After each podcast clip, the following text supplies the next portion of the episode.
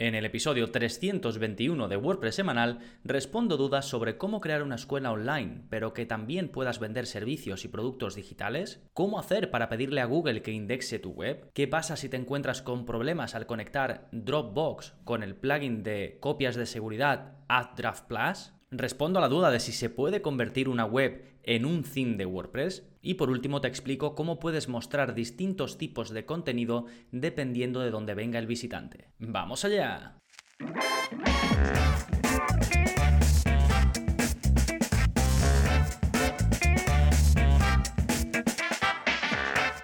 Hola, hola, soy Gonzalo Navarro y bienvenidos al episodio 321 de WordPress Semanal, el podcast en el que aprendes WordPress en profundidad. Y hoy nos adentramos en esas dudas que te pueden surgir en el día a día y que ya sabéis si estáis apuntados a la suscripción en gonzalonavarro.es, pues está incluido, ¿no? Cualquier duda que os pueda surgir, como estas de las que eh, voy a hablar hoy, que están sacadas directamente del soporte que ofrezco, pues ahí estoy yo para eh, resolverlas siempre que esté en mi mano. Fantástico, pues como digo voy a responder a estas cinco dudas en un momentito, pero antes, como siempre, vamos a ver las novedades que está pasando en gonzalonavarro.es esta semana. Y tenemos por un lado nuevo vídeo de la zona código, es el vídeo 271, ya sabéis que publico uno a la semana y que estos vídeos están enfocados a que aprendáis a modificar el aspecto o el funcionamiento de vuestra web con un poquito de código. Pero no tenéis que saber código. Yo os dejo el código debajo del vídeo y en el propio vídeo os explico cómo lo tenéis que copiar y pegar y si tenéis que hacer alguna modificación, cómo la podéis hacer. Y en este vídeo 271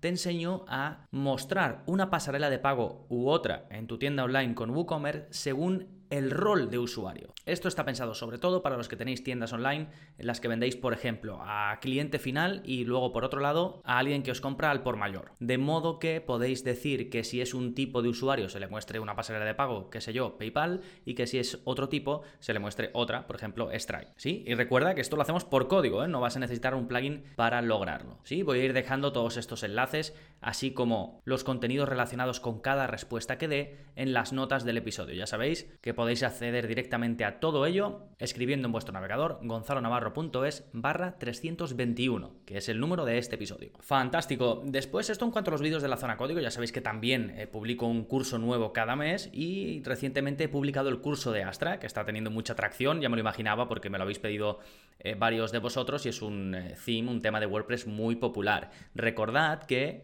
en esta primera entrega lo que cubrimos es todo, todo lo que ofrece Astra en su versión gratuita. Y a final de mes, cuando saco, digamos, el siguiente curso, lo que haré será completarlo con toda la parte premium, toda la parte premium que ofrece Astra porque prácticamente son dos cursos, pero bueno, prefiero, como ya os he comentado anteriormente, que lo tengáis todo en uno, todo en el mismo curso. ¿Sí? Fantástico. Pues una vez vistas las novedades, vámonos ahora con el plugin de la semana que se llama Timetable and Event Schedule by Motopress. Em, ¿Qué es esto? Bueno, básicamente este plugin está pensado para que gestiones horarios y calendarios para eh, eventos eh, sencillos o multi-eventos, ¿no? De estos que dentro de un evento pues tienes varios mini eventos. Así que te permite mostrar de forma sencilla horarios la parte frontal, ¿no? La típica eh, tabla donde puedes ver los horarios, ya digo, de muchos eventos o puedes ver los horarios de un evento en particular. Y un poco pues puedes controlar el diseño, cómo se va a mostrar y ya ponerlo en la página que quieras en la parte frontal. Sí, pues yo que sé, clases de un gimnasio, eh, conciertos de un festival,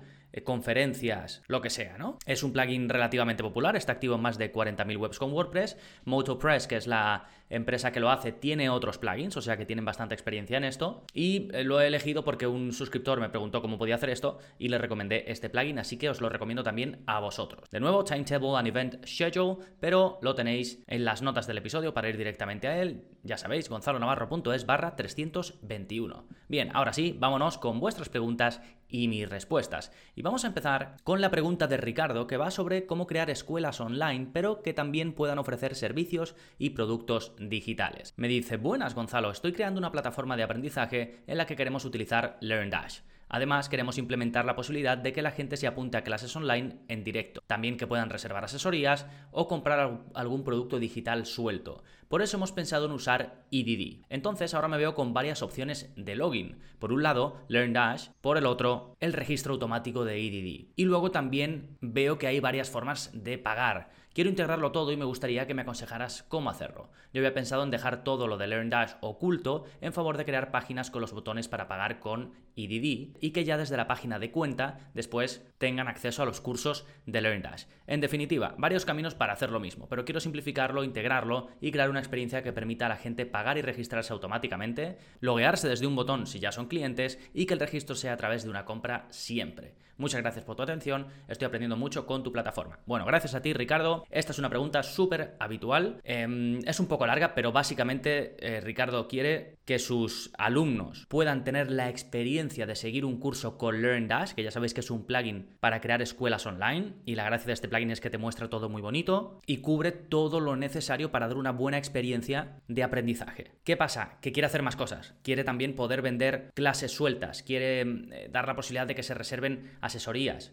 Es decir, estas dos cosas serían un poco servicios, ¿no? Y luego, por otro lado, quieren que se puedan comprar productos digitales. Entonces, con buen criterio, Ricardo ha pensado en utilizar EDD, Easy Digital Downloads, que es el mejor plugin de e-commerce para venta de productos digitales, pero que se puede utilizar también, y así lo hago yo, por ejemplo, para vender servicios. ¿Qué pasa? Que son dos plugins que venden. Tanto Lendas, con Lendas puedes vender y con EDD puedes vender. Entonces, eh, Ricardo busca una forma de armonizar todo esto. Y la hay, ¿eh? En el curso de LearnDash, de hecho, dedico una clase a vincular LearnDash con EDD, porque es muy habitual. Entonces, con una pequeña extensión, lo que logras es que puedes asociar un producto que tú creas en EDD con un curso o varios cursos de LearnDash de modo que el pago no se va a hacer a través de LearnDash, sino que siempre lo vas a hacer a través de EDD. Y como a través de EDD también vas a vender los servicios, que por cierto hay una extensión gratuita que puedes instalar que es muy sencillita y que luego cuando tú estás creando un producto en EDD puedes marcarla y decir, este producto es un servicio. ¿Para qué? Para que EDD no intente mostrar una descarga, porque originalmente EDD está pensado para vender productos descargables o productos digitales en general, ¿no? Entonces, si tú le dices que no es eh, un producto digital, sino que va a ser un servicio, pues la experiencia es mejor para el visitante, ¿vale? Y luego el vínculo entre un, eh, producto que tú crees con EDD y un curso es bastante sencillo. ¿eh? Lo explico, ya digo, en la clase 16 em, del curso de LearnDash, pero cuando instalas la extensión, pues ves que es bastante sencillo de seguir o siguiendo la documentación de LearnDash, digo si no estás suscrito y lo quieres hacer. ¿Sí? Así que es buena idea todo lo que plantea eh, Ricardo y es más fácil de lo que parece aunarlo todo, ¿vale? Porque simplemente con esta extensión y luego haciendo todo directamente desde EDD, pues lo tendrías, ¿vale? Em, os dejo enlaces, ¿eh? enlaces relevantes, ya sabéis, debajo de cada pregunta hay una sección que pone enlaces relevantes y ahí están eh, todos, ¿eh? separados por pregunta para que lo tengáis más cómodo. Y os dejo el curso, el enlace al curso de Lendash, el enlace al curso de EDD, justo el enlace a la clase donde se enseñó a vincularlo. Y luego, por si queréis ampliar información sobre cuándo utilizar EDD o por ejemplo WooCommerce en combinación con LearnDash, publiqué un episodio del podcast, o sea que están abierto para todo el mundo si lo queréis escuchar, es el 268, sobre este tema, como eh, cuándo utilizar LearnDash con EDD o con WooCommerce, que hay casos como este, por ejemplo, el de eh, Ricardo, en los que es muy útil y aconsejable. Fantástico, dejamos esta pregunta y nos vamos con la segunda que es de Leticia y que va sobre cómo pedir a Google que indexe mi web.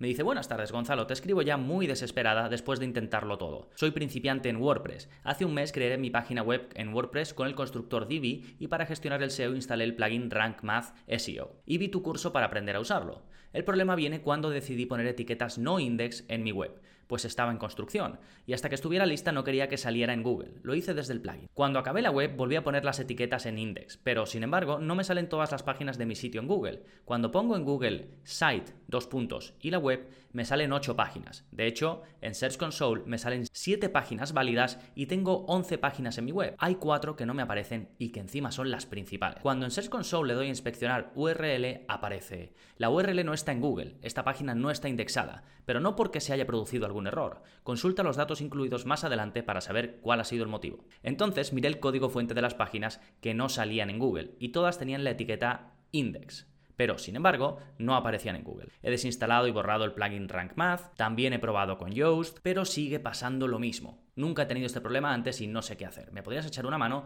Muchas gracias. Eh, bueno, eh, sí, claro, Leticia, de hecho ya le eché una mano, le dije cómo podía un poco enfocar esto. Eh, ¿Qué es lo que ocurre aquí? Bueno, para que mm, entendáis un poco todo el tema de forma global, estamos hablando de conceptos de indexar y no indexar. Index en inglés y no index en inglés. Indexar es simplemente poner en un índice, ¿no? Y Google no es otra cosa que un gran índice. Entonces se dice que si apareces en Google o si Google te tiene en cuenta, tu web está indexada. O las páginas se puede hacer a nivel de cada página, ¿no? Y si no, pues es que no está indexada. Y nosotros tenemos la posibilidad de a través de código o a través de plugins como Rank Math o Yoast, decir a nivel de cada página o decir a nivel de toda la web si queremos que Google meta en su índice un contenido u otro. Y esto pues tiene su peculiaridad, porque claro, Google no se pasa por tu web cada 5 minutos. Entonces, si tú le dices que quieres que no meta en su índice, que no indexe ciertas páginas y después lo cambias y le dices que sí, que las indexe, no va a ser automático, ¿vale? Hay que esperar un tiempo o puedes darle un toque a Google, puedes decirle, oye Google, pásate por mi web porque quiero que indexes esta URL. Y para eso te da una serie de herramientas, eh, por ejemplo, desde Search Console lo puedes hacer, ya se lo puse por escrito a Leticia, pero te lo cuento. Básicamente vas a Search Console, vas a una herramienta que se llama inspección de URLs y ahí pegas la URL que quieras que Google eh, indexe, que Google meta en su índice. Google va a comprobar esa URL y te va a salir un botón que pone solicitar la indexación y le das, ¿vale? Y repites el proceso con todas las URLs. ¿Va a ser automático? No, tienes que esperar, pero al menos has hecho todo lo posible para decirle, oye Google, venga, indexame esto, ¿vale? Que, ya eh, quiero que lo veas y está disponible para ti. Sí, de todos modos, por lo que dice Leticia, Google poco a poco estaba indexando las URLs, porque tenía ya siete indexadas, le faltaban cuatro, así que en ese sentido, pues Leticia ya sabía que no tenía un problema, era cuestión de tiempo que le saliesen las siguientes. Sí, por cierto, tenéis un curso de Google Search Console donde vemos eh, pues un montón de cosas, entre ellas estas. ¿eh? Em, de hecho, es súper práctico porque te enseño acciones que puedes tomar para mejorar el SEO en función de datos que tú ves en tu cuenta de Google Search Console, ¿vale? No es simplemente el típico curso donde vemos eh, cómo funciona cada menú, sino que vemos estrategias, cómo puedes ponerlo en práctica para mejorar el, posicionamiento de tu web. No lo he dejado enlazado, a ver si me acuerdo. Ah, sí, os he dejado enlazado eh, todos los cursos de marketing y SEO que hay en gonzalonavarro.es, ¿vale? Lo, le dais ahí y vais a una página que tiene un filtro donde podéis ver todos los cursos que tienen relación con esto. Fantástico, dejamos la segunda pregunta y nos vamos ahora con la tercera que es de Loreto y que va sobre cuando uno tiene problemas al conectar Updraft Plus, que es un plugin para hacer copias de seguridad, con Dropbox. Y esta pregunta la incluyo porque a mí me ha pasado varias veces y porque me ha llegado varias veces la duda, así que creo que os puede salvar a más de uno. Bien, me dice Loreto, hola, ahora estoy con el plugin Updraft Plus, lo he instalado en dos webs. Lo que, lo que me ocurre es que al hacer la copia de seguridad en la segunda web, no consigo que me coja otra dirección de Dropbox. Me coge la de la primera web, aunque salga de la sesión.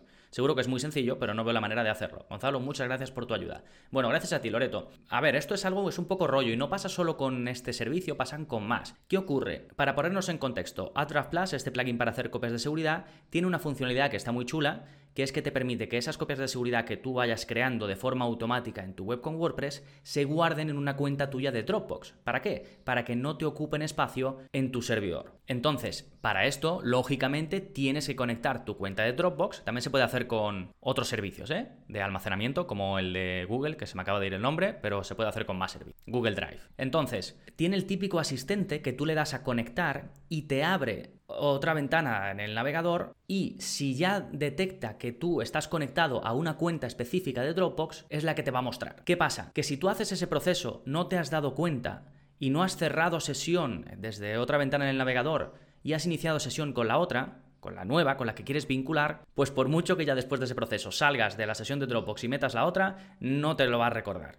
porque el plugin recuerda la anterior y esto pasa con muchos servicios. Y no te sirve en este caso borrando las cookies ni nada porque esto lo está recordando el plugin, no lo está recordando tu navegador. Porque tú dices, bueno, me voy a otro navegador y lo intento ahí. Pues tampoco, en el caso de Adraft Plus no pasa, a mí me pasó, ¿eh? por eso eh, lo comento. Bien, ¿qué puede hacer y, de hecho le funcionó a, a Loreto y a mí también? Pues restableciendo los ajustes de Updraft Plus. Entonces te vas a la pestaña dentro de este plugin, te vas a la pestaña de herramientas avanzadas y le das a borrar ajustes. Y luego, por favor, antes de volver a intentar hacer esta conexión entre Dropbox y el plugin, asegúrate de que en ese navegador estás conectado a la cuenta de Dropbox que quieres vincular y no a la otra, porque si no te va a pasar lo mismo. Sí, revisa también si tienes una extensión, eh, si en el ordenador también estás conectado a Dropbox, lo mismo, cierra sesión. Si en el eh, tienes una un add-on en Google Chrome, una extensión, lo mismo, ¿vale? Perfecto. Como digo, a Loreto le funcionó, a mí también. Por cierto, os dejo enlaces del curso de mantenimiento en WordPress, por si, por si os interesa todo esto del mantenimiento web, las copias de seguridad automáticas, y luego la clase específica a la que se refiere el Loreto, que es una clase del curso de WordPress intermedio, donde os enseño a hacer precisamente este sistema, cómo generar, cómo crear un sistema de copias de seguridad automáticas en WordPress, en concreto con este plugin que es uno de los mejores, ¿eh? Updraft Plus. Perfecto, dejamos la pregunta de Loreto, nos vamos con la cuarta, que es de Paula, y que pregunta si se puede convertir una web en un theme de WordPress. Dice, hola Gonzalo, estoy diseñando temas en WordPress para vender. Trabajo con emprendedoras de servicios y desarrollé diseños específicos para sus necesidades. Ahora mismo tengo mis diseños en un WordPress multisite y trabajo con Elementor Pro. Quiero exportar cada una, cada una de estas webs de prueba en formato de tema. Así luego puedo importarlos en los sitios de mis clientes y personalizarlos conforme su necesidad. ¿Existe una forma de exportar todo el diseño junto de mi web de pruebas e importarlo a la web nueva? Desde ya, muchas gracias. Saludos. Bueno, gracias a ti, Paula. Eh, no, no exactamente, no puedes. No puedes, digamos, convertir lo que es una web entera de WordPress, convertirla en un theme, por la sencilla razón de que una web no está compuesta solo de un tema. Está compuesta de un tema, de sus plugins, de configuraciones, pero sí que puedes hacer cosas que te faciliten el trabajo. Por ejemplo, en tu caso, ya que trabajas con Elementor Pro, puedes exportar tus diseños. Para ello lo que tienes que hacer es convertir cada una de tus páginas en una plantilla y después las exportas desde el menú correspondiente de Elementor. Así que básicamente lo que crearías es en cada web que, hagas, pues una especie de pack de diseño, ¿no? Con todas tus plantillas. Y luego, cuando vayas a crear una web nueva, instalas Elementor e importas esas plantillas, ¿vale? Eso, una opción.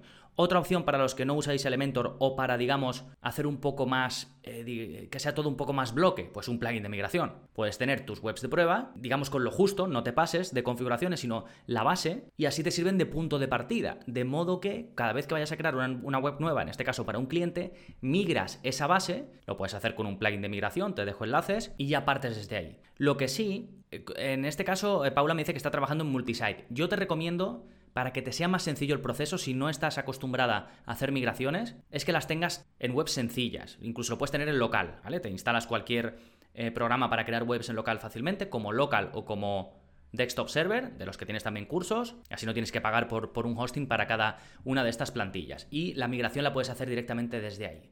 Esto es, esto es, lo que yo haría, básicamente. Sí, os dejo enlaces a cómo usar las plantillas en Elementor Pro, a cómo migrar webs con WordPress. Ahora mismo me voy a apuntar para dejaros también el curso de cómo trabajar en local, donde vemos también incluso cómo migrar de local a servidor. ¿eh? Fantástico, pues vámonos ya con la última pregunta que es de Voitech y que va sobre cómo mostrar distintos contenidos dependiendo de dónde venga el visitante. Me dice, hola Gonzalo, necesito mostrar un viaje diferente dependiendo del lugar desde el que los visitantes lleguen a una página de mi web. ¿Es posible hacer esto? ¿Hay algún plugin? Gracias. Sí, es posible, hay un plugin que se llama If So, que está muy bien y que permite precisamente eso. Creas un disparador, ¿no? Básicamente, un disparador es si pasa esto, pues haces esto otro, ¿no? Bueno, la parte de si pasa esto sería el disparador. Seleccionas una condición, por ejemplo, que el usuario venga de un país específico, que el usuario venga de un anuncio de Google Ads, que el usuario venga de un anuncio de Facebook, que el usuario venga de una URL que tiene un parámetro específico, que su navegador esté en determinado idioma, que venga mm, desde un dispositivo móvil, que esté logueado, un montón de cosas, está muy bien. Y luego se genera esta condicional, ¿no? Esta, esta forma de mostrar un contenido de forma condicional y mediante un shortcut lo pones donde quieras. De modo que lo puedes utilizar con el editor normal de WordPress, con un eh, editor de bloques, con un constructor como eh, Divi, como Elementor, lo que sea. De hecho, tiene bloques nativos tanto para Gutenberg como para Elementor, pero vamos, como es un shortcut, lo puedes poner donde quieras. Sí, tiene una versión de pago este plugin que te permite, lógicamente, pues eh, más casuísticas, ¿no? Así que si es lo que busca, lo que busca seguramente sea el mejor plugin para, para este tipo de cosas activo en 5.000 webs con WordPress, se actualiza regularmente. De nuevo, If So Dynamic Content Personalization. Pero tenéis enlace, ya digo, debajo de la pregunta 5. Recordad que para llegar a todo este contenido, gonzalonavarro.es barra 321. Fantástico, pues con esto quedan cubiertas las 5 preguntitas de esta semana. Ya sabes que si quieres soporte como este personalizado y directamente conmigo, está incluido en la suscripción, además de los más de 65 cursos para crear y gestionar webs con WordPress de forma profesional y los vídeos avanzados de la zona código, pues tienes este soporte. Así que si aún no estás dentro, tienes toda la info en gonzalonavarro.es. Nada más por este episodio, nos seguimos escuchando. Adiós.